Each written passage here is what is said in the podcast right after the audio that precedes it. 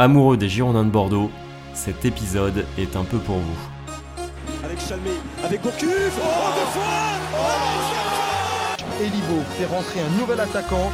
Il a 17 ans, il s'appelle Pascal Fenduno et son premier ballon est celui du titre pour Bordeaux. Cette semaine, nous avons le privilège de recevoir Bruno Fievé sur Bordeaux Stories.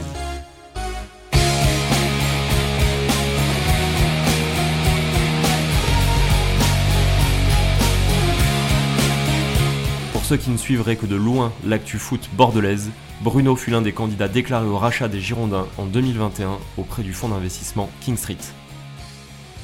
Supporter autoproclamé, on l'a trop souvent associé à la Suisse où il travaille depuis plusieurs années. Mais Bruno Fievé est bel et bien français et originaire d'Amiens. Et je suis tombé amoureux de Bordeaux, de, des Girondins et de la ville de Bordeaux. parce Les deux. Voilà, on connaît mon amour pour les Girondins, mais c'est aussi de la, de la ville. Quand j'avais 8 ans.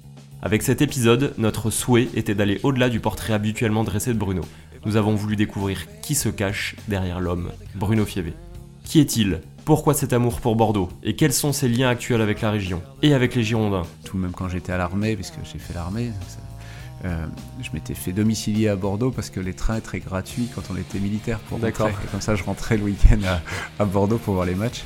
Pendant plus d'une heure d'échange, Bruno nous raconte son histoire en démarrant par son enfance bercée par les exploits d'Alain Giresse, ses premiers matchs au stade, son amour naissant et grandissant pour Bordeaux, jusqu'au moment où il passe de supporter dévoué à acteur potentiel dans le rachat du club.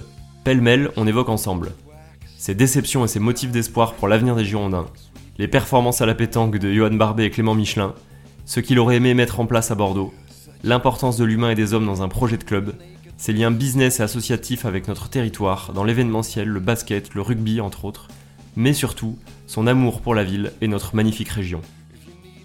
Ce récit, ponctué d'anecdotes personnelles et de réflexions sur l'évolution du football, invite à approfondir la question de l'importance de l'identité locale et du soutien communautaire dans le sport. Allez, je vous laisse découvrir l'épisode, on chausse les crampons, et c'est parti